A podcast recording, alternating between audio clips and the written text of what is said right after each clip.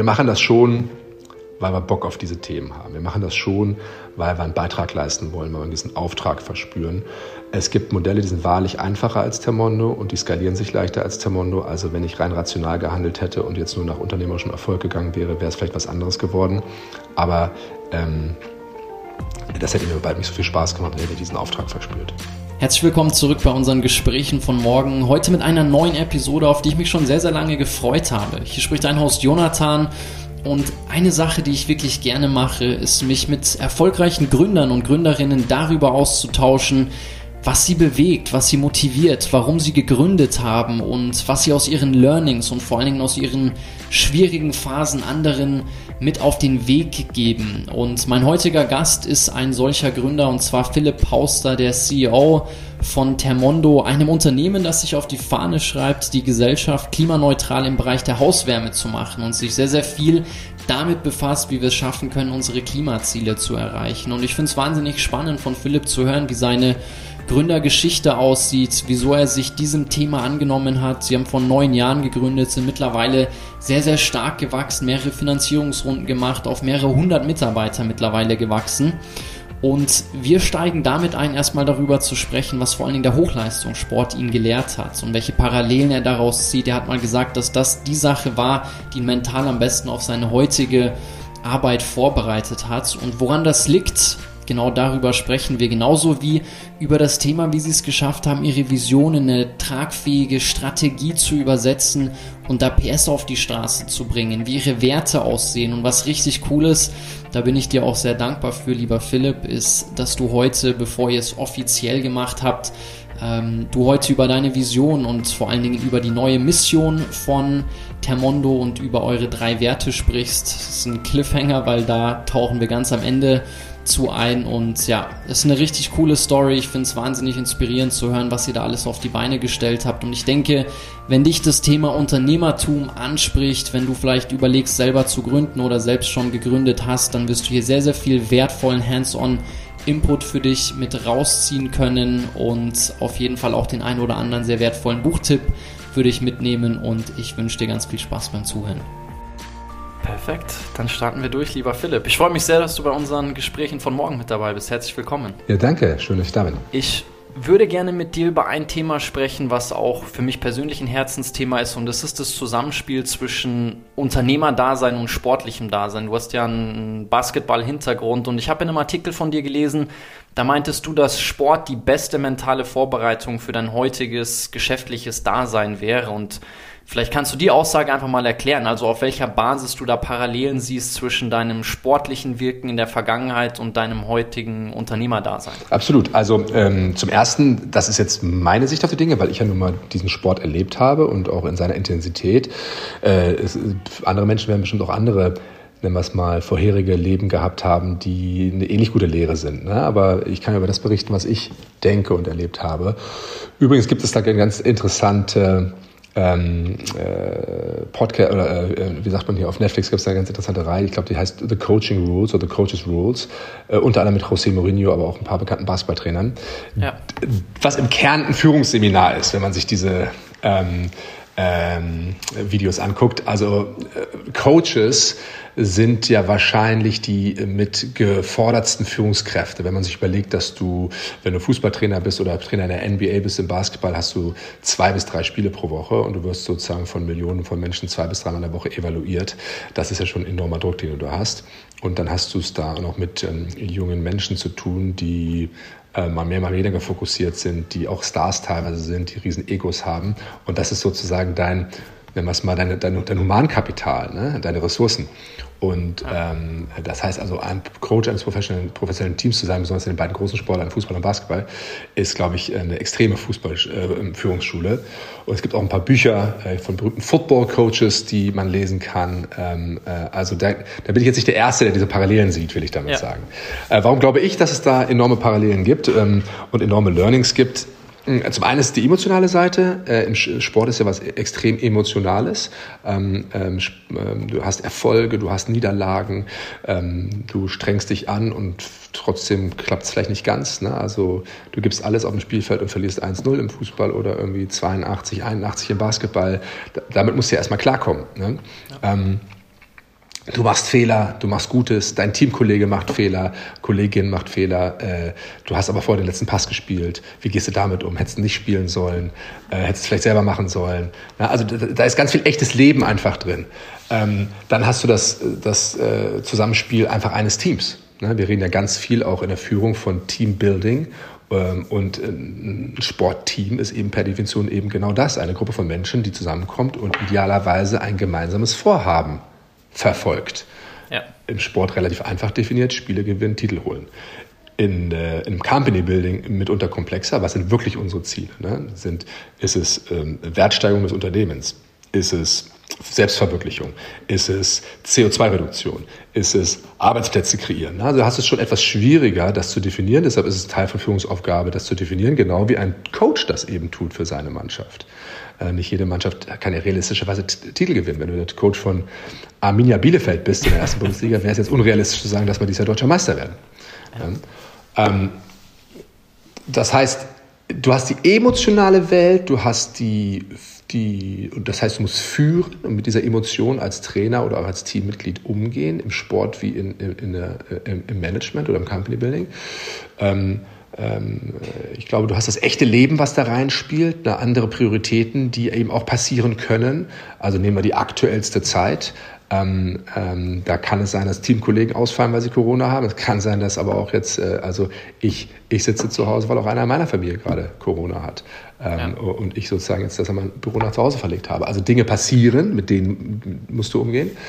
Das hat was mit Strategie zu tun. Wer bist du? Wer, wer ist deine Identität? Äh, wie wichtig ist dir auch deine, das Kollektiv? Äh, also gerade im Mannschaftssport. Ähm, äh, wahrscheinlich findet jeder es cool, die entscheidende Aktion zu machen im Sport, das Tor zu schießen, den Pass zu geben, das Tor zu, also zu parieren, also den Schuss zu parieren als Torhüter oder den Block zu setzen im Basketball. Äh, das findet jeder cool und jeder erinnert sich gerne dran, wenn es ihm gelungen ist. Ähm, aber trotzdem ist es ja so, dass es nicht reicht. Ne? Ähm, äh, Deutschland sind wir im Fußball deutlich sozusagen gebildeter als im Basketball, aber selbst im Basketball, wo ja nur fünf Menschen auf dem Feld stehen, kann, konnte ein Michael Jordan über lange, lange Jahre keine Meisterschaft gewinnen. Er musste erst verstehen, dass er seine Teamkollegen dafür braucht, obwohl er eindeutig der beste Spieler war. Und er konnte einzelne Spiele dominieren, aber es hat halt nicht gereicht, um die gesamte Meisterschaft zu gewinnen. und im Fußball das gleiche, Cristiano Ronaldo, Lionel Messi. Lionel Messi ist bis heute kein Weltmeister geworden, weil es einfach echt schwer ist. Ja, und er kann dann noch so viel Geld verdienen. Wie geht er jetzt damit um, dass er eben nicht wie Maradona oder Sidan oder Franz Beckenbauer oder Pelé Weltmeister geworden ist? Ja, ist er in der gleichen Liga wie die? Ja, die Fachleute würden sagen, wahrscheinlich nein, er ist nie Weltmeister geworden. Ähm, äh, also auch da bist du wieder bei Emotionen, egal wie viel Geld die verdienen, das ist ja trotzdem deren Währung halt. Ne? Das sind ihre Peers, mit denen sie sich vergleichen. Und, ähm, und dann bist du, wie gesagt, was ich vorhin gesagt habe, bei Strategie und bei Identität. Was ist deine Kultur? Sind wir ein Defense-minded Team? Sind wir ein Offense-minded Team? Sind wir sozusagen das Schalke der 80er, 90er, also sozusagen die Arbeiterklasse? Du musst mal lochen auf dem Feld. Oder sind wir eher die Künstler, irgendwie das, das äh, äh, Platini, das Frankreich-Platini, äh, Platini äh, Frankreich von Platini oder eben Cruyff, die Holländer da. Sind wir eher die Künstler? Ne? Ähm, Basketball, machen wir 130 Punkte im Spiel und haben eher eine schwache Defense oder machen wir 85 Punkte im Spiel, aber da kassieren wir auch nur 65. Das legt ja der Coach im Kern fest. Ne? Er guckt auf seine Spieler, er guckt, was ist überhaupt realistisch, aber auch was hast du für eine Philosophie. Ähm, und deshalb gibt es unfassbar viele Parallelen. Ähm, und, ähm, äh, und besonders aus der Rolle des CEOs oder eben des Coaches heraus, Ansprachen, unbequeme Wahrheiten, äh, all das gehört dazu und deshalb lohnt es sich, glaube ich, darüber zu gucken, was im Sport passiert. Du hast gerade einen Punkt angesprochen, wo ich auch eine interessante Parallele sehe zu einem unserer beiden, was uns auch wieder eint. Ich glaube, du hattest mal in einem Gespräch gesagt, eins deiner Lieblingsbusinessbücher ist The Hard Thing About Hard Things. Ist auch eins meiner Lieblingsbusinessbücher, wo er auch zum Beispiel darüber spricht, als Führungskraft unterscheidet er zwischen dem Wartime und dem Peacetime CEO was ich ähm, sehr, sehr interessant fand. Aber ich will auch noch auf eine Aussage zurückkommen, was du auch gerade angesprochen hattest, dieses Thema Umgang mit Niederlagen und mit Rückschlägen. Und ich finde das nämlich ganz interessant, weil in den vielen Sportbüchern, die es da draußen gibt, wird häufig darauf eingegangen, dass eigentlich unsere Niederlagen die Punkte waren, wo wir am meisten lernen konnten. Also ich meine, gutes Beispiel ist Bayern, die 2012 das Finale zu Hause verloren haben und danach die erfolgreichste Saison gespielt haben, bis Hansi Flick gekommen ist. Und da stelle ich mir die Frage, wie du für dich mit Niederlagen umgegangen bist, welche Learnings du daraus gezogen hast, weil an sich erstmal verlieren tut niemand gerne, der wirklich Sportler aus dem Herzen ist und gleichzeitig, glaube ich, brauchen wir alle Niederlagen, um im Charakter gefestigter zu sein. Mhm. Also auch da nochmal wieder die Sportanalogie. Ich würde da die deutsche Nationalmannschaft nehmen unter Löw. 2008 im Finale gegen Spanien ein bisschen unglücklich verloren. Da hätten sie vielleicht sogar gewinnen können bei der Europameisterschaft. Aber faktisch war Spanien damals, das war das aufstrebende Spanien halt. Xavi, Iniesta, äh, die waren dann wahrscheinlich Pound for Pound, sagt man im Boxen, waren sie einfach wahrscheinlich schon stärker. Dann hatten sie ihre goldenen Jahre, die Spanier. Ne? Dann zehn sind sie Weltmeister geworden. Auch da im Halbfinale an Spanien gescheitert. Dann zwölf war man vielleicht ready schon zu gewinnen. Ne? Und das war eine EM, ich glaube, da war sogar Reus gesund und da war wirklich, wenn das deutsche Team anguckt, das war, ein, äh, war einfach ein richtig starkes Team und sie haben es nicht gewonnen. Und ich glaube, diese, diese drei Niederlagen, ich glaube, gegen Italien sind sie rausgeflogen im ja, Halbfinale, meine ich. Ne? Äh, ja. Und diese drei, dieses dreimal falling short, ne? not delivering, auch an, vor allen Dingen gegenüber deinen eigenen Ansprüchen die des Coaches, aber auch Führungsspieler, Lahm, Schweinsteiger. Und dann bist du irgendwie 28 29 und dann zählst du rückwärts. Und dann denkst du, oh, wie viele Chancen habe ich noch? Na, wie viele Turniere spiele ich eigentlich noch? Und ich glaube, dass diese Energie, die du dann eben, wenn du sie richtig einsammelst, in positive Energie umwandelst. Das war die Energie, die dann zu diesen grandiosen Spielen geführt hat, die sie da teilweise bei der 14er WM gespielt haben. Ne? Dieses äh, Spiel gegen Frankreich, äh, äh, dieses, ähm, das Halbfinale natürlich. Ne? Und wenn du so wie ich Ex-Sportler bist, kriege ich schon alleine von diesen Erzählungen übrigens eine Gänsehaut, weil ich weiß, wie sie es anfühlt. Ich, ich kann mich jetzt in diesem Moment in Bastian Schweinsteiger im Finale reinversetzen, wie er da auf dem Boden liegt und die Schläfe getackert wird. Und er, will, er lässt sich aber nicht auswechseln, weil er sagt, nee, ich mache das hier zu Ende. Ich, ich weiß, wie sich das anfühlt. Ne? Ich habe nicht auf dem Level gespielt, Gott bewahre, es ganz anderes Level, was sie, was sie da machen. Aber ich weiß, wie die Emotion geht halt. Ne? Wenn, du, wenn du, du bist in deiner Zone, du bist, du weißt, du, das ist jetzt now or never. Ne? Also, ähm, äh, und ich glaube, es gibt Momente im Business, die sind sehr ähnlich, ähnliche Emotion ist dann interessant auch wiederum zu schauen, aber wie man dann auch mit Erfolgen umgehen kann, weil um vielleicht noch einen letzten Vergleich hierzu zu ziehen mhm. und dann gehen wir auf das Thema Unternehmertum. Ich finde es interessant, dass die letzten drei Weltmeister in der WM danach immer in der Vorrunde ausgeschieden ist. Also so 2006, 2010, 2014. Ich meine, 2014 haben wir gewonnen Absolut. und jedes Mal bei der WM danach ist der amtierende Weltmeister in der Vorrunde raus. So ist ja auch interessant, wie gehst du mit deinen größten Erfolgen um? Absolut. Und das zeigt ja, zeichnet dann ja wirklich die ganz, ganz, ganz großen, und davon gibt es nicht viele, eben dann nochmal von den sehr anderen großen, unterscheidet sie eben nochmal. Also ich bin wirklich überhaupt kein Lothar Matthäus-Fan, ja. Aber du musst ja erstmal irgendwie 39 oder 40 sein und wieder irgendwie dich durch, eine, durch, eine, durch ein Preseason-Camp durchquälen. Oder du bist Michael Jordan, hast jetzt zwei, drei Meisterschaften gewonnen und dann.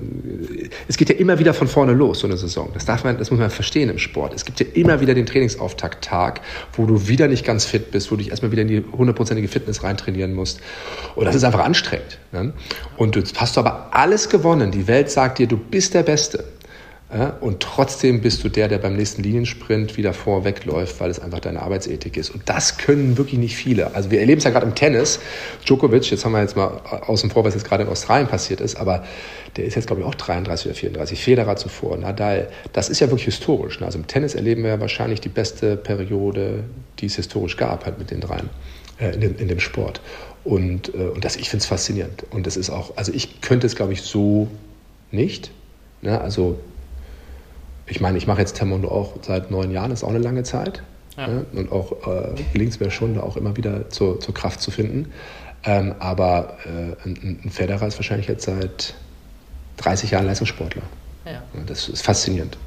Oder auch ein Tom Brady, ich meine, jetzt sind bald wieder hier die Playoffs, der ist 44. Aber gut, du hast ja. gerade Termondo angesprochen, lass uns das mal als, als Überleitung nutzen, weil ich lieb's mit Gründern, Gründerinnen darüber zu sprechen, was ihre Motivation dahinter ist, was zu gründen. Und ich habe bisher eigentlich immer zwei Stränge so ausmachen können. Entweder habe ich Gründer, Gründerinnen gefunden, die gesagt haben, okay, ich brenne für ein Thema und aus dieser Motivation für das Thema heraus mache ich diese eine Sache und der andere Strang ist so ein bisschen, ah, ich sehe eine tolle Geschäftsidee und eigentlich egal, was mir im Leben wichtig ist, ich habe da eine tolle Möglichkeit gesehen und gehe dieser Thematik nach. Wie ist das bei dir mit Termondo? Vielleicht kannst du mal mit einem kurzen Elevator-Pitch ähm, einsteigen, was Termondo überhaupt macht und dann darüber sprechen, so was deine Motivation dahinter war, ob du gesagt hast, Thema Energie hat dich wie bei einem Elon Musk irgendwo schon seit der Jugend beschäftigt, deswegen hast du dir gedacht, da muss unbedingt was gemacht werden oder was da so das Auslösende war, zu sagen, ja, da muss ich jetzt gründen und was machen? Mhm. Absolut. Also zunächst, äh, was macht Termondo? Wir sind Deutschlands größter äh, Verkäufer, Planer, Finanzier, Installateur und Kundendienstler im Bereich Heizung für, die, für Privatkunden. Ähm, also wir haben etwas mehr als 27.000 Kunden historisch. Wir haben ein Unternehmen gebaut, welches weitestgehend auf Software, auf eigener Software läuft. Also die, die meisten unserer Software-Stacks, der größte Anteil ist selbst äh, geschrieben. Wir haben also von Minute eins an die Antwort in Software gesucht. Das war auch das allererste, was wir getan haben. Und gleichzeitig sind wir ein Handwerksunternehmen ähm, mit Mitarbeitern in quasi ganz Deutschland. Wir decken so 83, 84 Prozent der deutschen Fläche ab mit unserem Angebot. Äh, und äh, von den jetzt knapp 600 Mitarbeitern sind 450 außerhalb von Berlin. 150 sind beim Büro, etwas mehr als 150 und, die, und der Rest ist halt über ganz Deutschland verteilt. Äh, das heißt, wir sind also so ein Tech-enabled Business, würde man sagen. Ähm, ja. äh, denn die, die eigentliche Dienstleistung wird durch Menschen erbracht. Äh, und das wird auch noch so lange bleiben, wie, wie wahrscheinlich wir beide auf der Welt sind, selbst du. Ähm, eine Heizungsinstallation ist so dermaßen komplex, dass zumindest wenn ich auf YouTube mir heutige Robotergenerationen angucke, glaube, dass es noch sehr, sehr, sehr lange von Menschen gemacht wird. Du musst in einen Keller einsteigen, musst Entscheidungen treffen, du musst ein Feingefühl haben und, und, und, und. Und alles drumherum ist aber weitestgehend digitalisiert bei uns. Ja, also die Supply Chain, ähm, unser natürlich Lagerwirtschaft, unser äh, Angebote werden vom Algorithmus, ähm, äh, durch einen Algorithmus erstellt, der von den Menschen gefüttert wird. Ähm, ähm, wir, haben dahin, wir haben ein ziemlich umfangreiches Operating-System gebaut, auf dem alle unsere Prozesse laufen ähm, so dass wir eben beides sind. Ne? Wir sind ein softwaregetriebenes Unternehmen mit einer relativ großen eigenen Entwicklungsabteilung, eine große Vertriebsorganisation und eine große äh, Handwerksorganisation. Äh, und jetzt sind wir in, dem, ähm, in der Transformation ähm, hin von einer, von einer anteilig fossilen Wärme, ne? also meist häufigste Anwendungsfall, der bei uns gekauft wird, ist immer noch die Gasheizung. Dahinter gefolgt von der Gasheizung plus Solarthermie. Dann hast du schon eine substanzielle CO2-Reduktion. Und jede moderne Heizung ist auch äh, CO2-ärmer als die alte. Hin zu jetzt einer, einer CO2-freien Welt. Das hat sich auch in unserer Gesellschaft übrigens geändert. Als wir angefangen haben, haben wir alle von CO2-Reduktion gesprochen, aber eben nicht Reduktion auf Null. Ne? Wir haben 2012 angefangen, im Unternehmen zu arbeiten, einen ersten Algorithmus geschrieben, 13 gelauncht. Ähm, und Jetzt sind wir aber in einer Welt, die ein ganz klares Ziel hat, seit guten zwei Jahren. Wir wollen auf Null runter und das in diesem Land in 2045. Und wenn du auf Null runter gehst, heißt es halt Null in allen Sektoren. Ähm, und das ist dann auch, jetzt komme ich zu meiner Motivation auch, warum mache ich das?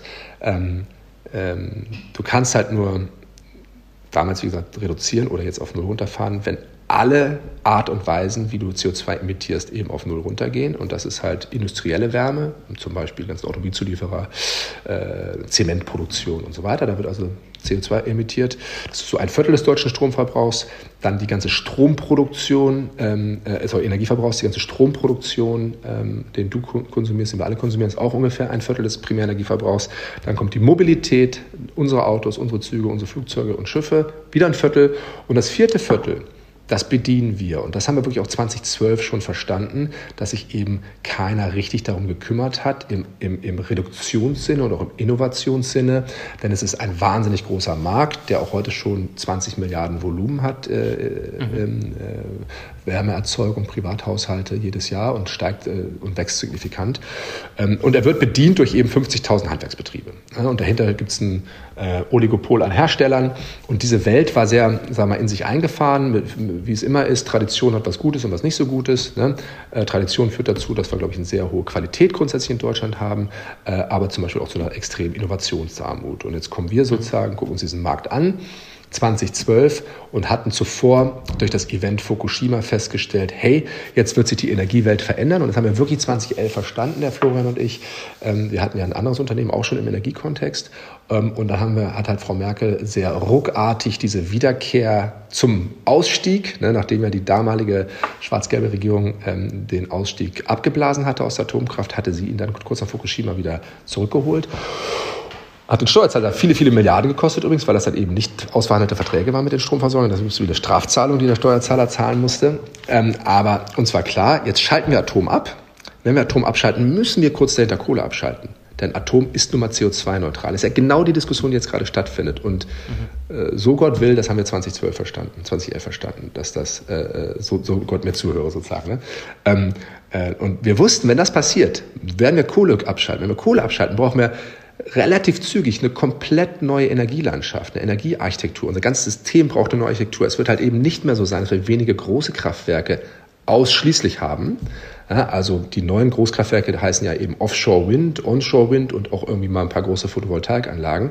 Das wird aber nicht reichen, sondern wir werden zusätzlich, weil es auch zu komplex ist, weil wir ein pluralistisches Land sind mit komplexen Genehmigungsverfahren und so weiter. Das wird nicht schnell genug klappen. Also brauchen wir wirklich die Revolution im Einfamilienhaus. Davon gibt es heute 16 Millionen. Die hatten alle eine Sache gemein, ja, ein paar sagen gemein, aber aus energetischer Sicht, die hatten alle eine Heizung. Und deshalb haben wir mit der Heizung damals angefangen. Wir gesagt haben, das ist der große Markt, bedient durch 50.000 Handwerksbetriebe, manche von denen herausragend gut, andere nicht so gut, äh, aber eben nicht so furchtbar viel Innovation treibend. Ein Beispiel ist, als wir angefangen hatten, haben äh, nur 17 Prozent dieser Betriebe eine Webseite überhaupt gehabt. 17 Prozent. Und wir reden hier vom Jahr 2013, als wir gelauncht haben. Ja? Also das heißt, es war schon ein Markt, der, der so sehr kuschelig war und, und sich nicht so groß rührte. Und ist aber gleichzeitig das Riesengate oder der Riesenblock ein Viertel zu einer CO2-neutralen Gesellschaft. Und dann sind wir halt rein, aber immer auch im Hinterkopf denken, naja, dann haben wir die Heizung, haben eine Kundenbasis und dann gehen wir schon auch in andere Produkte rein. Das haben wir auch damals schon gesagt. Wir haben damals schon gesagt, der Solution Provider für die 16 Millionen Einfamilienhäuser wird eben eine neue Form von Company sein, die es heute noch nicht gibt. Das Handwerk, das klassische Handwerk wird es nicht schaffen, weil es nicht skalierungsfreudig genug ist und auch nicht genug in Forschung investiert. Und die Konzerne werden es nicht schaffen, weil es ein Endkundengeschäft ist. Das kriegen die Energiekonzerne nicht gut hin. So, und das ist der Anfang. Das ist die, das ist die, die inhaltliche sozusagen, äh, äh, inhaltliche, ähm, die Genese unserer, unseres Geschäfts. Ähm, warum mache ich das? Ich habe äh, 2006 und 2007 ein MBA gemacht und ähm, da musste ich pflichtmäßig die unbequeme Wahrheit gucken, The Inconvenient Truth. Äh, das ist der Film von Al Gore damals.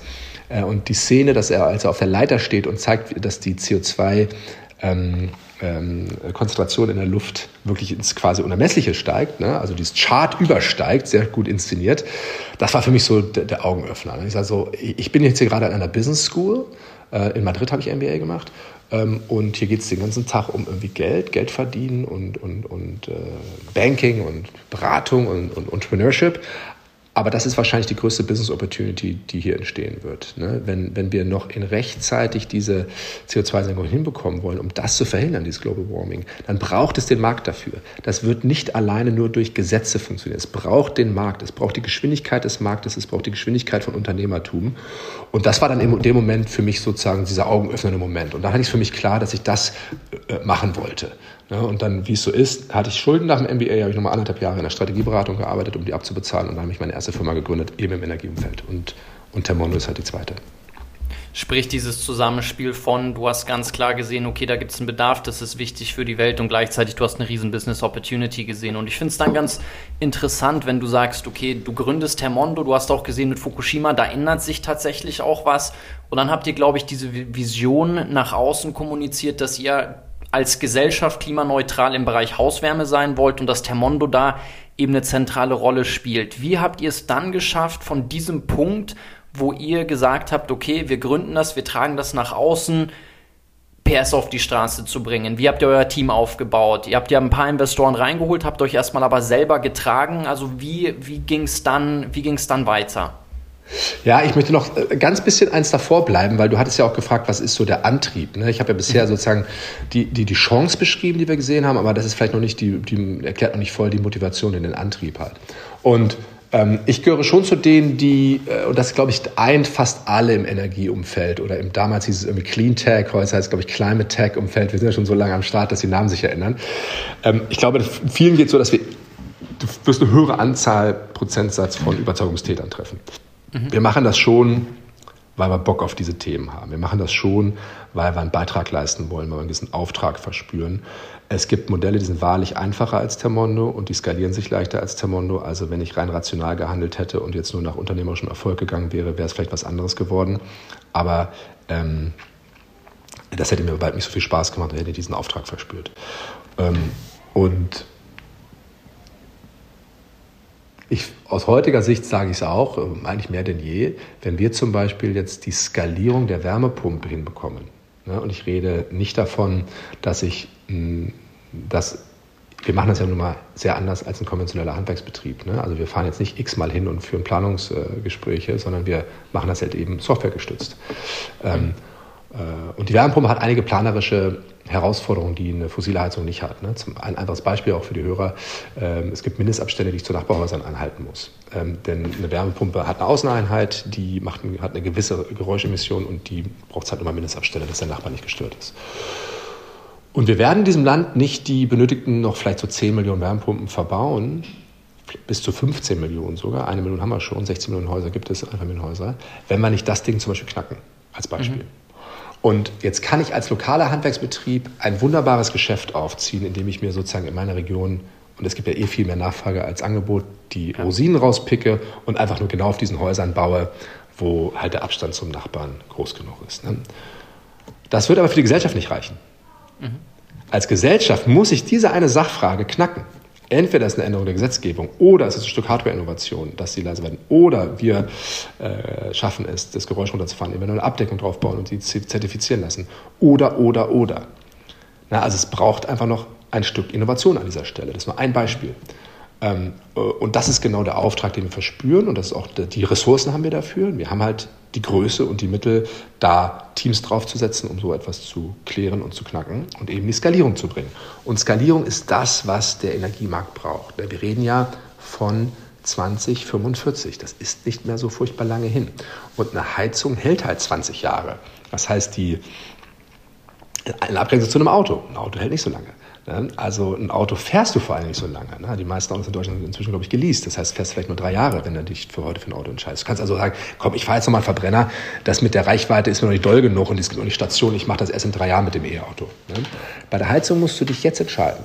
Du musst dich jetzt relativ bald entscheiden, möchtest du 2045, also noch nicht ganz, aber es dauert nicht mehr lange, möchte ich 2045 noch CO2 emittieren oder nicht? Und, und deshalb braucht es diese Massendurchsetzung. Und da spielen wir eine gesellschaftliche, volkswirtschaftliche Rolle. Wenn es um sich gelingt, wird es wahrscheinlich keinem so richtig gelingen. Ich finde es auch cool, die Haltung, die ihr dahinter habt, weil du hattest mal in einem Gespräch auch beschrieben, dass du sagst, okay, eure ganz klare Positionierung steht auch, glaube ich, so bei euch in euren Firmenwerten und in der Mission drin, dass ihr sagt, okay, wir sind die Nummer eins, aber gleichzeitig teilt ihr auch viel mit den Mitbewerbern da draußen, weil ihr sagt, ja. alleine werden wir es nicht hinbekommen. Es ist schon ein gesellschaftsrelevantes und wichtiges Thema, dass es auch daran, darum geht, und das finde ich ist ganz wichtig, in der heutigen Zeit irgendwie ein neues Narrativ für ein gemeinsam zu entwickeln, zu schauen, okay, natürlich, wir sind alle Unternehmen und wir müssen alle überleben, aber gleichzeitig kämpfen wir hier für den gleichen Kurs und wir haben ein, ein gleiches Ziel, eine gleiche Vision. So lasst uns schauen, wie wir das auch gemeinsam schaffen. Ja, also wir sind ja wahrscheinlich somit die Ersten, im Handwerksbereich sind wir, glaube ich, die Ersten, aber auch wenn du einfach mal nimmst, ultrakomplexe Dienstleistung, die also jetzt komplexer ist als Autofahren, Uber, ne, ähm, äh, ähm, trifft auf digitale Plattformen und vereint sich. Da sind wir hm, schon mit die Ersten, würde ich denken. Ne? Also wenn du jetzt wirklich sehr komplexe Dienstleistungen nimmst. Und ergo, wie es halt auch vor allen Dingen damals in Deutschland war, ähm, oder wie es glaube ich auch ganz normal ist, äh, fängt nichts dann los und in den ersten Jahren waren wir ja auch sehr prominent, äh, dann äh, gibt es halt ganz viele, die dann dich kopieren. Manche sprechen vorher mit dir und äh, wollen auch lernen und andere machen es einfach. Und das ist ja auch ein Beitrag, wenn du so willst, den du leistest. Und natürlich auch in unserem direkten Gewerk, ne, Heizungsbau, haben uns auch welche kopiert. Das ist dann natürlich eher eine Wettbewerbssituation und das spornt ja auch an. Ne? Und vor allen Dingen aber die Challenger sind total angespornt, weil äh, da passt dann wieder ein Fußballbild das haben die mir auch teilweise so gesagt, sie haben sich immer so als Dortmund gesehen oder als Mainz, je nachdem, wie groß sie sich empfunden haben. Und wir waren, waren halt Bayern München für die. Ne? Und dann hingen wir auch, glaube ich, teilweise so in den, deren Büros so mit so, hingen so Poster von uns und so weiter. Ne? Das hat ja, das ist ja, das ist ja wieder wie Sport, ist eine gute Energie eigentlich, wenn man sieht, ja. auch was dann die dortigen Gründer wahrscheinlich gut gemacht haben halt. Ne? Das, ähm, äh, und wir haben 2016 ein Markenbuch gemacht. Wir äh, bringen demnächst ja, wir machen ja gerade ein Rebranding, es geht am 28.01. live und da gibt es dann das nächste Markenbuch. Aber das hat jetzt immerhin sechs Jahre gehalten fast. Und in dem Markenbuch haben wir es klar definiert. Ne? Es ist total in Ordnung, wenn wir kopiert werden. Ähm, der Markt ist so groß, die Aufgabe ist so groß. Kleiner 2 Grad war damals unsere Vision, die, die jetzt halt abgelöst wird.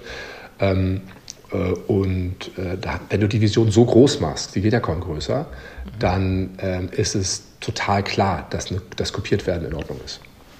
Wie, wie, kann ich mir euer Markenbuch genau vorstellen? Was habt ihr da alles mit reingepackt? So, wie lange habt ihr daran gearbeitet? Wer durfte da alles mit dran arbeiten? Also damals ähm, haben wir das, der, der Anstoß war, dass wir eine, für damalige Verhältnisse, ist ja wirklich historisch äh, anders gewesen als jetzt heute, eine sehr große Finanzierungsrunde gemacht haben. Das waren damals äh, 23,5 Millionen im, im Mai 2016. Und die wollten wir einfach einordnen für unsere Mitarbeiter. Bei uns sind ja logischerweise nicht alle Mitarbeiter, weil sie nicht in Berlin sind, äh, sind nicht in diesem Startup-Ökosystem so ver ver verortet.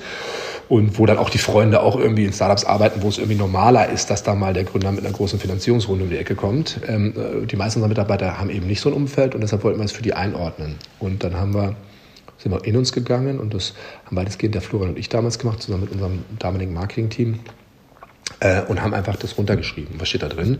Eben, wo wollen wir hin?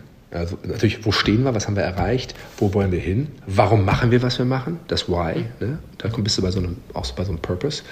Und dann damals runtergebrochen in fünf anfassbare Ziele, ne, die dann sozusagen runtergebrochen waren. Und ähm, das neue Markenbuch jetzt, es hat erstmal einen neuen Look and Feel natürlich, äh, weil wir auch wirklich unser, CI verändern jetzt. Ähm, äh, aber jetzt gehen wir viel mehr noch auf den Menschen ein ähm, und haben da so Hero Journeys in unserem Markenbuch. Der Installateur, der Softwareentwickler, äh, die Produktmanagerin. Ähm, äh, aber natürlich auch wieder die Rückschau. Ich meine, es ist inzwischen schon ein mittelgroßes Unternehmen und äh, eben jetzt auch neun Jahre alt bald. Ähm, äh, Gibt es ja schon auch genug Geschichte wieder zu erzählen, aber natürlich auch mit einem großen Fokus auf diese Transformation der Elektrifizierung der Wärme. Das auch den Mitarbeitern jetzt runterbrechen. Wir dürfen ja nicht unterschätzen. Das ist sehr ähnlich zum Automobilmarkt. Fast alle unsere handwerklichen Mitarbeiter haben den Beruf natürlich ergriffen zu einer Zeit, als die fossile Heizung das dominante Produkt war. Das heißt, du hast diesen Beruf ergriffen, weil du vielleicht die Flamme cool findest, weil du Ruß cool findest, weil du einfach die Hitze magst, die dabei entsteht. Ne? Also die Deinstallation einer 20, 30 Jahre alten Ölheizung, das ist mal richtiger Knochenjob. Ne? Und du hast dich für diesen Beruf entschieden. Und jetzt ändert sich das aber enorm, dass also zumindest das neue Stück Heizung, was du verbaust, das hat kein Abgas mehr. Da kommt nichts mehr raus da oben. Das macht auch kaum Geräusche drin. Ne?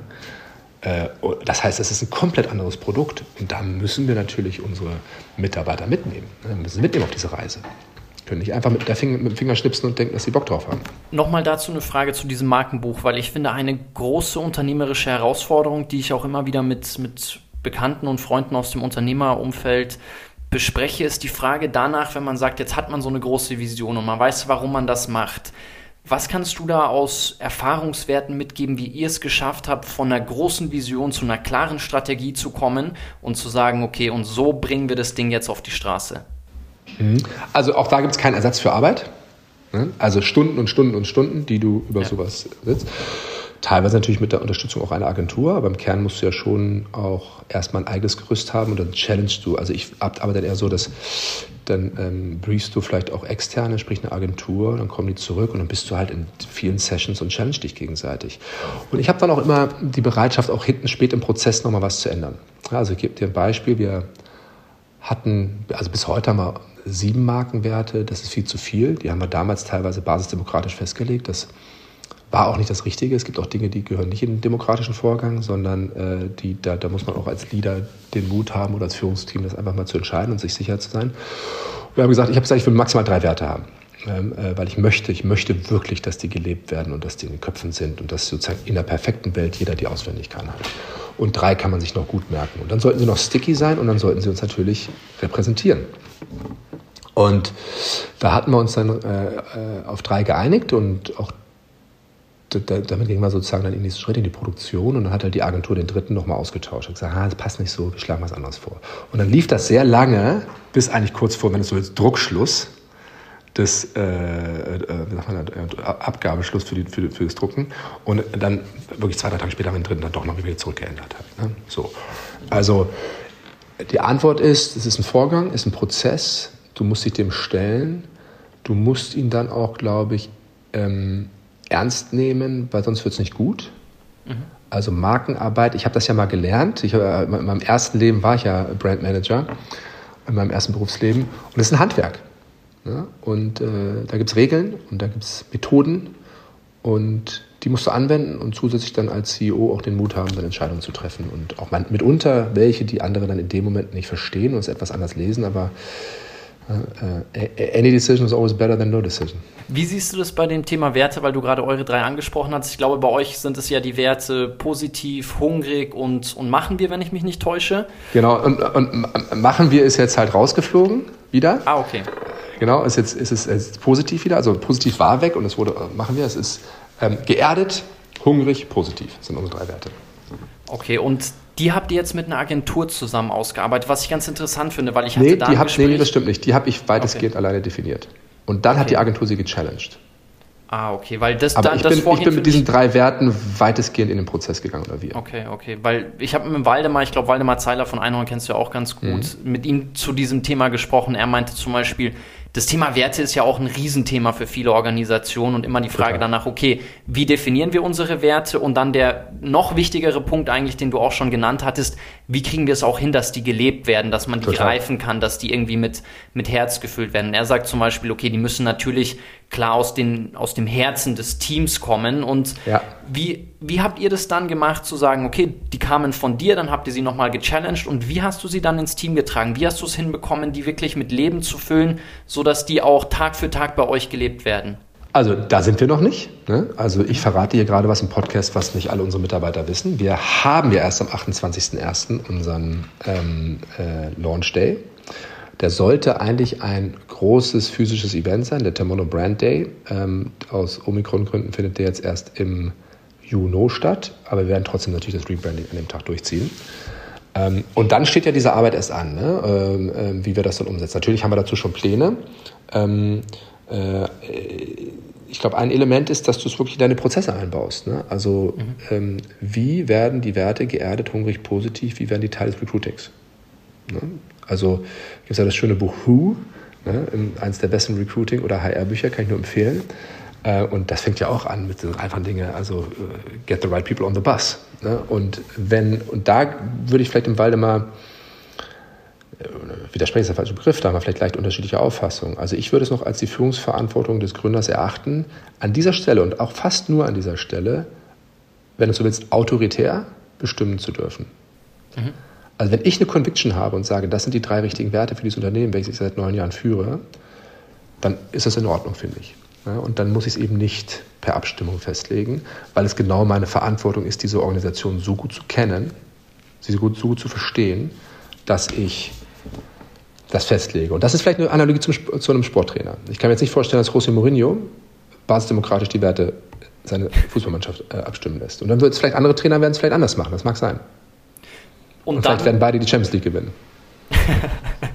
und dann baust du dein Team praktisch so darum auf, dass du sagst, okay, du findest Personen, die zu diesen Werten gut passen oder sagst du, im Zweifel muss man sich da beugen? Oder wie kriegst du dann dein Team so gestaltet, dass du sagst, du hast jetzt the right people on the bus? Naja, also erstmal sind ja diese drei Werte auch eine, eine Reflexion der heutigen Kultur und Organisation. Ne? Natürlich will ich dann, habe ich dann noch Zielkultur Kulturelemente, die noch fehlen, die ich noch hinzufügen möchte, die ich noch entwickeln möchte zusammen mit, mit, mit, mit der ganzen Organisation. Aber geerdet, hungrig, positiv sind natürlich in irgendeiner Form schon vorhanden. Ähm, aber nehmen wir mal das, den Begriff positiv. Nicht jedem gelingt es immer, und immer ist vielleicht auch zu groß, aber nicht jedem gelingt es häufig genug, positiv zu bleiben. Mhm. Ist normal bei 600 Leuten ne, kannst du sagen. Ich glaube, dass aber, wenn du es einmal sozusagen klar kommunizierst und dann eben auch verortest und verankerst, es denen, die so ein bisschen schlechte Launebären mitunter sind, hilft, sich da selber ein bisschen besser zu managen. Mhm. Na, und dieses Ding, im Positiv steckt ja auch sowas wie lösungsorientiert und nicht, und nicht problemorientiert zu sein. Wandel eher positiv zu betrachten oder zumindest mal offen gegenüber Wandel zu sein. Ne? Und einfach anzunehmen, dass wir in einer sehr schnellen Welt sind, wo sich Dinge ändern und wo ich dann einfach auch mal der Veränderung zumindest nicht per Definition negativ eingestellt sein sollte, ne? sondern also eine, eine Offenheit an den Tag legen. Und deshalb glaube ich, dass sozusagen, hätte ich jetzt diesen Wert zur Abstimmung gegeben, wäre er wahrscheinlich nicht rausgekommen. Er hätte wahrscheinlich nicht Top 3 geschafft, mit höchster Wahrscheinlichkeit nicht. Ich glaube aber fest daran, als die Summe meiner Berufs- und Lebenserfahrung, dass es total wichtig ist, positiv zu sein. Das heißt ja nicht, dass auch ich nicht mal sauer werde oder man schlechte Tage hat oder so. Aber grundsätzlich dem Leben positiv gegenüber eingestellt zu sein, das ist schon, also wir leben dann doch bei allen Themen, die wir hier haben, gerade jetzt in diesen Tagen, meine Herren, den allermeisten von uns geht es ja schon ziemlich gut. So, und das hilft. Es hilft auch beim Kampfgebilde, positiv zu sein. Und deshalb würde ich jetzt an dieser konkreten Stelle damit leben können, sehenden Auges, dass in der Minute des Launches dieser drei Werte ein gewisser Anteil der Organisation sich nicht sofort damit assoziiert, als Beispiel. Da hätte ich dann sozusagen, würde ich auf meine Führungsverantwortung mental mich selber verweisen und sagen, das ist okay, da entwickeln wir uns hin. Kein Problem, entwickeln wir uns hin.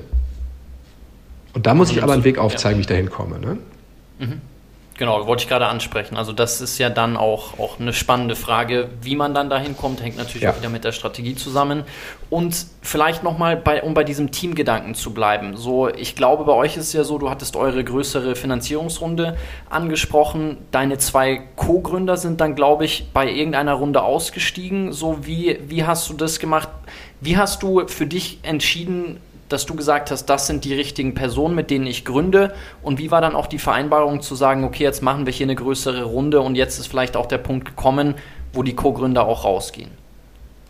Also äh, Florian und ich hatten ja auch zuvor ein, ein gemeinsames Unternehmen, was äh, bis vor kurzem juristisch die Mutter von Termondo war. Also da haben wir auch immer unsere Anteile gemeinsam gehalten. Ähm, und deshalb war das, wir haben das zusammen entwickelt. Also wir sind also faktisch die beiden Co-Gründer dieses Unternehmens. Ne? Also das war dann äh, ein Resultat unserer gemeinsamen Arbeit, die wir eh schon hatten. Ne? Und, äh, und, dann gab es so einen Moment, wir hatten zunächst mit so einem B2B-Modell eher angefangen, das wäre eher softwarearm gewesen und äh, das ist dann aber nicht so richtig geflogen, beziehungsweise wir haben festgestellt, dass die, dass die Sales-Cycle zu lange waren, dass wir das nicht durchhalten konnten mit so großvolumigen Anlagen. Und dann haben wir Richtung B2C geschwenkt und dann war es total klar, dass, dass es sehr softwareintensiv würde. Und dann haben wir uns beide angeguckt und festgestellt, dass wir keine Ahnung von Software haben, zumindest nicht hinreichend viel, äh, dass, wir, dass wir diesen Teil des Aufbaus führen könnten. Ne? Und dann haben wir in unser damaliges Netzwerk reingehorcht und ähm, haben halt ein paar Menschen gesprochen, um, um CTO zu suchen. Mhm. Und ähm, äh, und wir, reden ja hier vom Berlin im Herbst 2012. Ne, da war das Ökosystem noch bei weitem nicht so entwickelt wie heute. Auch jetzt natürlich mein persönliches Netzwerk nicht das gleiche halt. So, und dann haben wir halt einfach viele gesprochen oder einige gesprochen und haben halt Christopher auf dem Wege kennengelernt, der uns, uns halt empfohlen wurde. Und dann, äh, wie es so ist, du lernst dich kennen, du setzt dich mehrfach zusammen, du sprichst, verbringst viel Zeit miteinander und, äh, und dann haben wir halt den Schritt gemacht. Und damit war dann das, das Kernteam stand dann für die B2C-Idee. Und ähm, dann haben wir losentwickelt und losgearbeitet. So, das war, das war, und dann, und dann fast forward ähm, eigentlich so vier, viereinhalb Jahre, machst diese für damalige Verhältnisse größere Finanzierungsrunde ähm, oder für damalige Verhältnisse ehrlich gesagt große Finanzierungsrunde ähm, äh, und es ist damit eigentlich klar, weil mit jeder Finanzierungsrunde gehst du auch immer wieder ein Versprechen ein, ein Commitment ein, gegenüber den Investoren, dass du einfach die Firma auf die nächste Ebene hebst. Ne?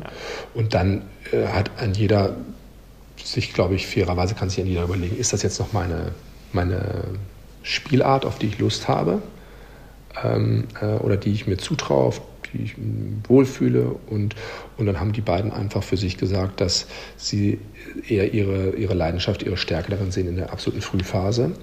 Äh, und die ist dann irgendwann ja vorbei bei so einer Größenordnung. Wir hatten damals, glaube ich, schon so 280 Mitarbeiter oder sowas. Ähm, und, äh, und dann haben die einfach gesagt, okay, würden halt gerne ähm, was, was anderes im Leben machen.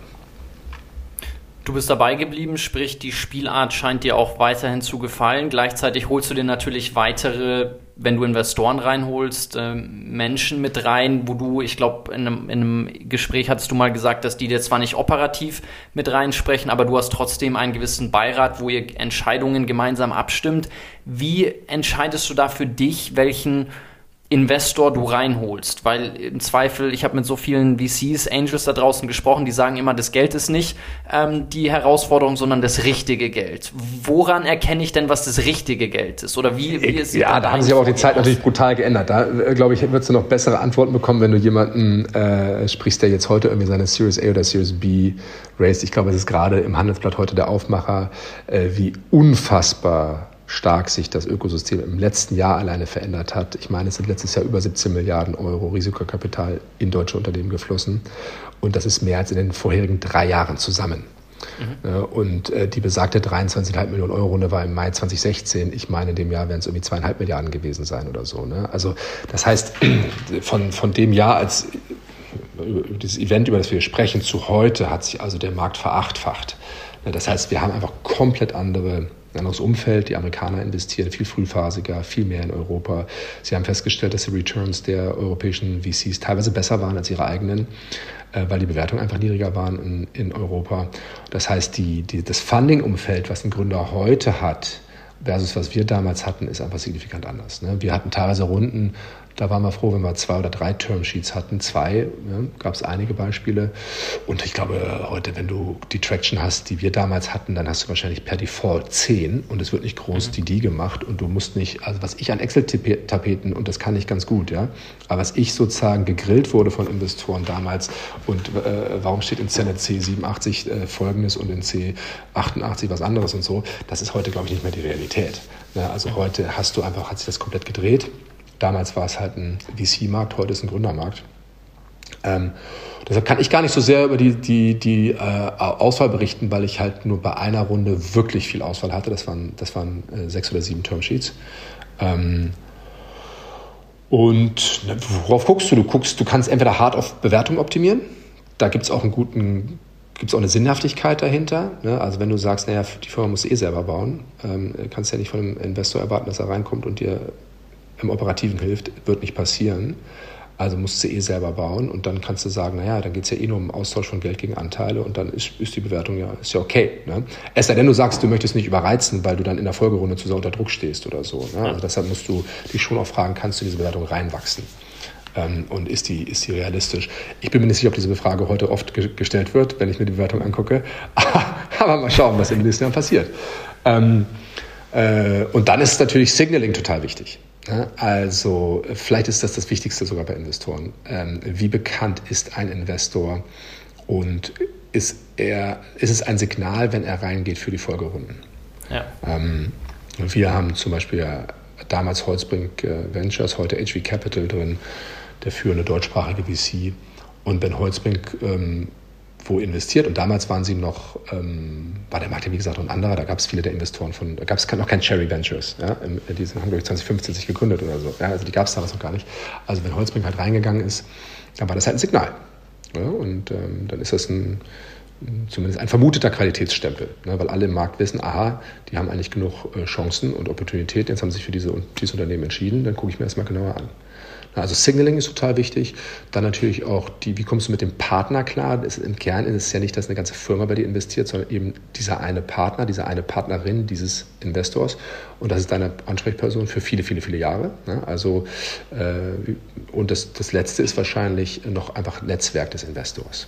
Also mhm. kann er, sie oder der Fonds, die halt noch irgendwelche Intros machen, erneut wieder zu wahrscheinlich Folgeinvestoren die, die dein Leben vereinfachen, die einfach bedeuten, dass du ja, weniger Zeit auf Fundraising so investieren musst.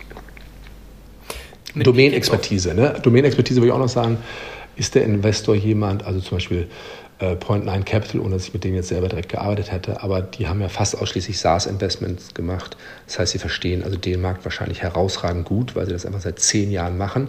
Da würde ich jetzt ja. einfach mal vermuten von draußen, dass deren Partner einfach zu den wissendsten Menschen gehören zu diesen Geschäftsmodellen, entsprechend über ähm, wahnsinnig viel Erfahrung verfügen und ein tolles Netzwerk verfügen. Also gibt es gute Gründe wahrscheinlich, wenn man SaaS ja. macht, mit denen zusammenzuarbeiten.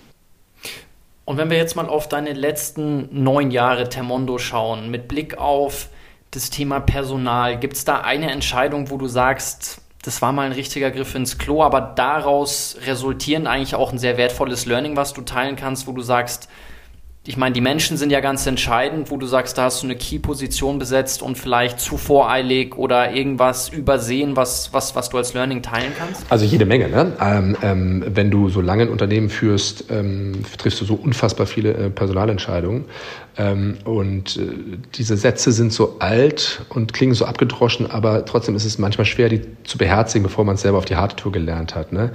Ähm, äh, sowas wie higher like your life depends on it because it does. Ne? Also du musst das so ernst nehmen, wen nimmst du rein, wen suchst du, muss auch, auch da ist es wieder eine Form von Handwerk, ne? auch für, dass du dir klar wirst, wen brauche ich denn ganz genau für diese oder jene Position. Und ich habe diverse Griffe ins Klo getätigt. Ähm, jetzt sind es ja hier Personalthemen, deshalb muss ich ein bisschen aufpassen, wie, wie wir darüber sprechen. Ne? Aber natürlich ja. habe ich jede Menge Fehlentscheidungen getroffen im, im Hiring. Ähm, und ein paar Learnings, die ich teilen kann, sind, ähm, when in doubt, no. Das wusste ich vorher, aber ich habe es dann nicht äh, präzise angewendet. Also es gibt so ein Beispiel, da habe ich wirklich zehn Referenzcalls gemacht. Neun waren gut und einer war schlecht. Und ich habe mich dann für diesen Menschen entschieden. Und die Regel lautet aber, wenn du auch nur einen äh, äh, schlechten Referenzcall machst, nicht. So, und rückwirkend hat zumindest hat's nicht funktioniert. Das heißt ja übrigens nicht, das ist ganz wichtig, dass dieser Mensch kein guter Leader oder Manager ist. Das heißt das gar nicht. Es kann ja ganz oft nur bedeuten, dass diese konkrete Rolle in dem konkreten Zusammenspiel mit mir, mit anderen, dieses Unternehmen, unserer Kultur, dass das nicht passt. Ja, also ich habe auch genug Beispiele von ehemaligen Mitarbeitern, Seniorenmitarbeitern, die haben jetzt bei uns nicht so viel Wirkung entfacht, sind aber an anderer Stelle extrem erfolgreich. Ja, also das gibt es auch.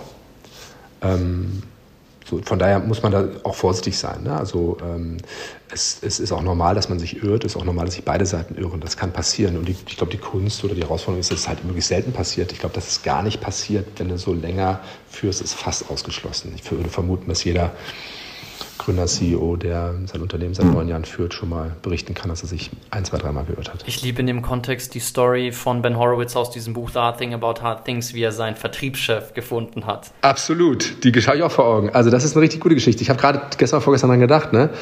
Ähm, äh, unser Vertriebsleiter ist sehr ähnlich.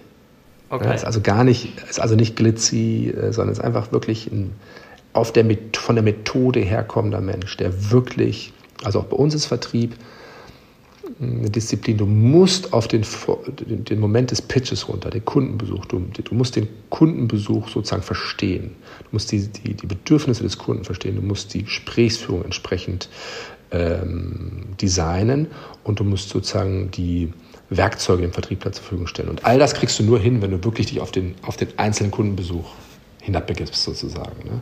Und das eint ja auch den äh, Vertriebler. Der konnte ja sehr genau beschreiben, wie er trainiert zum Beispiel in dem Buch. Ne? Er konnte also das hat ihn beschreiben. Das ist so. krass. Ja. Und, das, und, und das ist äh, unser Vertriebschef ist das heute auch. Das war vor ein zwei Jahren noch nicht. Da hat er sich jetzt hinentwickelt. Aber heute würde ich ihm diese Qualität ohne Frage zusprechen, weil sich toll entwickelt hat. Ähm, tolle Lernkurve nimmt auch ein Mensch ist, der immer gerne lernt und, und, und auch ja, einfach immer diesen nächsten Schritt bisher hinbekommen hat. Ne? Und das würden wahrscheinlich auch viele Gründer sagen. Meistens fährst du besser, wenn du das Talent selber entwickelst, als wenn du Senior reinholst. Halt, mhm. ne? Also auch dieser Satz, hm, hire for aptitude and not for skills. Ne? Ähm, der gilt wahrscheinlich auch oft. So, und jetzt ist aber dann in so einer Reise und Company Building, so jetzt sind wir ja auch in einer gewissen Größe. Und jetzt musst du, kannst du nicht nur die Young Guns äh, haben, die du entwickelst, sondern ja. äh, jetzt sind wir an einem Punkt, wo wir auch äh, explizit seniores Talent, Talent reinmixen. Ne? Und das am 1.2., das wir verkünden, kommt jemand sehr seniores zu uns. Was das Thema angeht, ich glaube, da werde ich nochmal anrufen, weil Vertriebschef, Vertriebschefin zu finden, ist auch was, was bei uns gerade ansteht. Und fast mhm. alle Unternehmerfreunde, die ich habe, haben gesagt, in dem Bereich, wenn sie Personalfehlentscheidungen getroffen haben, dann meistens bei der, Posi äh, bei der Besetzung dieser Position. Also Sie haben gesagt, größten Fehlentscheidungen waren immer im Vertriebsbereich, von daher. Ja, weil das Produkt entscheidend ist. Ne? Also du kannst ja ein herausragend guter Vertriebsleiter sein, aber dieses konkrete Produkt kriegst du nicht vertrieben, weil es nicht dein Produkt, weil es nicht hin, weil es zu komplex ist, zu tief ist oder, oder zu einfach. Ne? Also nehmen wir mal, äh, wir haben zum Beispiel historisch ein paar Versuche gestartet, dass äh, Menschen, die Vertriebler, die vorher Strom und Gas verkauft haben, dann bei uns als Vertriebler angefangen haben. Strom und Gas ist ein extrem einfaches Produkt. Gibt es Preis, ist grün, ja, nein. Ne, viel mehr Attribute gibt es da nicht. So. Ja. Und jetzt nimm mal, Vergleich, stell mal daneben eine Heizung. Kaufst du, liest du, welcher Typus, welche Marke äh, und, und, und. Wo stellst du es auf? Wie viel Komfort möchtest du? Viel, also es ist, hat hunderte von Attributen. Ja, und ähm, jetzt kann jemand ein herausragend guter Vertriebsleiter für Strom- und Gasverkauf sein und man würde von draußen denken, das ist ja Energie. Ne? Der kann ja, ja, Energie. Das heißt noch lange nicht, dass er ein herausragend guter Vertriebler bei uns ist, Vertriebsleiter bei uns ist halt. Philipp, die Zeit mit dir ist geflogen. Du musst leider gleich weiter. Vielleicht mhm. abschließend mhm. magst du noch einen Gedanken teilen mit Blick nochmal auf eure Vision, auf das, was dich wirklich antreibt. Was glaubst du aus deiner Perspektive heraus brauchst, damit wir unsere Klimaziele gut erreichen mhm. können und vor allen Dingen auf der Ebene des Individuums, weil ich habe mhm. das Gefühl, häufig fühlt man sich da einfach überfordert und weil es so viel gibt und weil man so viele unterschiedliche Meinungen dazu hört, verfällt man in so eine Handlungsstarre. Was ist da noch mhm. vielleicht eine Low-Hanging Fruit, die du am Ende dazu noch teilen kannst? Ja, es hast du relativ viele Fragen gestellt. Ich fange mal mit uns als erstem an. Ne? Also, ein deutscher mm, Erwachsener verbraucht verantwortlich seit acht bis neun Tonnen CO2 im Jahr. So emittiert er, produziert er. Davon sind zwei bis drei Tonnen Hauswärme. Das ist meine Baustelle. Ne, das sind die besagten bis zu 15 Millionen Wärmepumpen, die wir bis 2045 brauchen. Robert Habeck hat vor drei Tagen in seiner Pressekonferenz gesagt, drei bis sechs Millionen bis 2030. Das heißt, ich muss auf so eine Runrate kommen, sind nur noch neun Jahre, von drei bis 400, 450.000 pro Jahr. Und das ist im Austausch. Ne? Also sprich in einem existenten Haus, alter fossile Heizung raus, neue Wärmepumpe rein. Das hinzubekommen von einem Markt, der im Moment 70.000 Einheiten im Jahr hat im Austausch, das, da sind wir der, einer der wichtigsten Akteure. Ne? Das ist die besagte Skalierfähigkeit herzustellen, von der ich vorhin gesprochen habe. Das ist mein Fokus Nummer eins. Das ist unser Beitrag zu 2045 Net Zero. Und das mag das anspruchsvollste der vier Segmente sein, die ich vorhin beschrieben habe. Hauswärme, Industriewärme, Stromproduktion, Mobilität. Weil bei Stromproduktion, Mobilität ist relativ klar, was wir zu tun haben. Ist auch ein Infrastrukturthema, muss Ladesäulen bauen und so weiter. Industriewärme hast du noch ein bisschen Innovation, ne? wie machst du Wasserstoffthema, CO2-neutrale äh, Zementproduktion, da hast du noch ein paar Themen. Aber wie kriege ich in due time hunderte Millionen von Endkunden angesprochen, überzeugt, sauber beraten, Fördermittel organisiert, äh, Manpower organisiert, super Qualität abgeliefert. That's what we do. So, das ist unser Beitrag. Und das ist auch, jetzt verrate ich es, unser neuer Purpose. Gemeinsam machen wir Wohnen klimaneutral. Das ist das, was wir am 28.01. launchen werden. Gemeinsam als Gesellschaft, als Akteure, vielleicht sogar mit unserem Wettbewerb, mit unseren Partnern, ganz sicher mit unseren Kunden, machen wir Wohnen klimaneutral. Also von deinem persönlichen Footprint, deiner acht Tonnen, du wirst ein bisschen mehr haben, weil du wahrscheinlich mehr fliegst als der Durchschnittsdeutsche, ähm, und ich habe dich im Verbrenner kürzlich gesehen. Ja? Auto. Also von deinen vielleicht 12, 13 Tonnen, die du hast, da hole ich dir perspektivisch deine 2, 3 Tonnen von der Wärme und den Rest, den du auch noch zu Hause hast, den will ich dir, dabei will ich dir auch noch helfen. Das ist unsere Vision. Ne? Jetzt mache ich die Wärme und irgendwann fange ich mit dem Rest auch an. Und dann leisten wir einen guten Beitrag und du musst es einfach machen für Kunden. Deshalb spielt zum Beispiel Leasing und Contracting, also Heizung zur Miete, so eine große Rolle. Du musst die Inklusion, das hat ja was mit Inklusion zu tun. Nicht jeder kann sich eine Wärmepumpe für 20.000 oder 22.000 Euro leisten. Das heißt, Finanzierung spielt eine große Rolle. Ähm, weil 150 Euro, 120 Euro im Monat, wenn du gleichzeitig auch eine Energieeinsparung hast, können sich dann doch deutlich mehr Menschen leisten als eben mal so 20.000 auf einen Schlag. Und dann kann ich dir nur persönlich sagen, was ich mache. Ich esse super wenig Fleisch. Ich bin aber auch keiner, der sagt, ich esse kein Fleisch. Aber es ist total klar, dass Fleischproduktion natürlich wahnsinnig viel CO2 emittiert. Das heißt, ich esse zu besonderen Momenten Fleisch, im Alltag nicht äh, Fahrradfahren. Äh, also jeder kann schon im Alltag genug machen. Ich habe mir jetzt wieder die Bahncard 100 bestellt und krieg bald ein E-Auto. Das als Siehst kleine du? Verteidigung. Aber es war ein schönes Schlusswort. Vielen Dank, dass du noch euren, euren Purpose geteilt hast. Ich sage vielen Dank, Philipp. Vielen, vielen Dank vor allen Dingen, dass ihr euch mit eurem Unternehmen in diesem sehr wichtigen Thema mit so viel Herzblut widmet. Immer cool mit dir zu sprechen. Ähm, grüß mir auch Verena ganz lieb und dann freue ich mich, wenn wir uns bald hören und bald sehen. Super, vielen Dank, ja. Alles, alles Gute an München.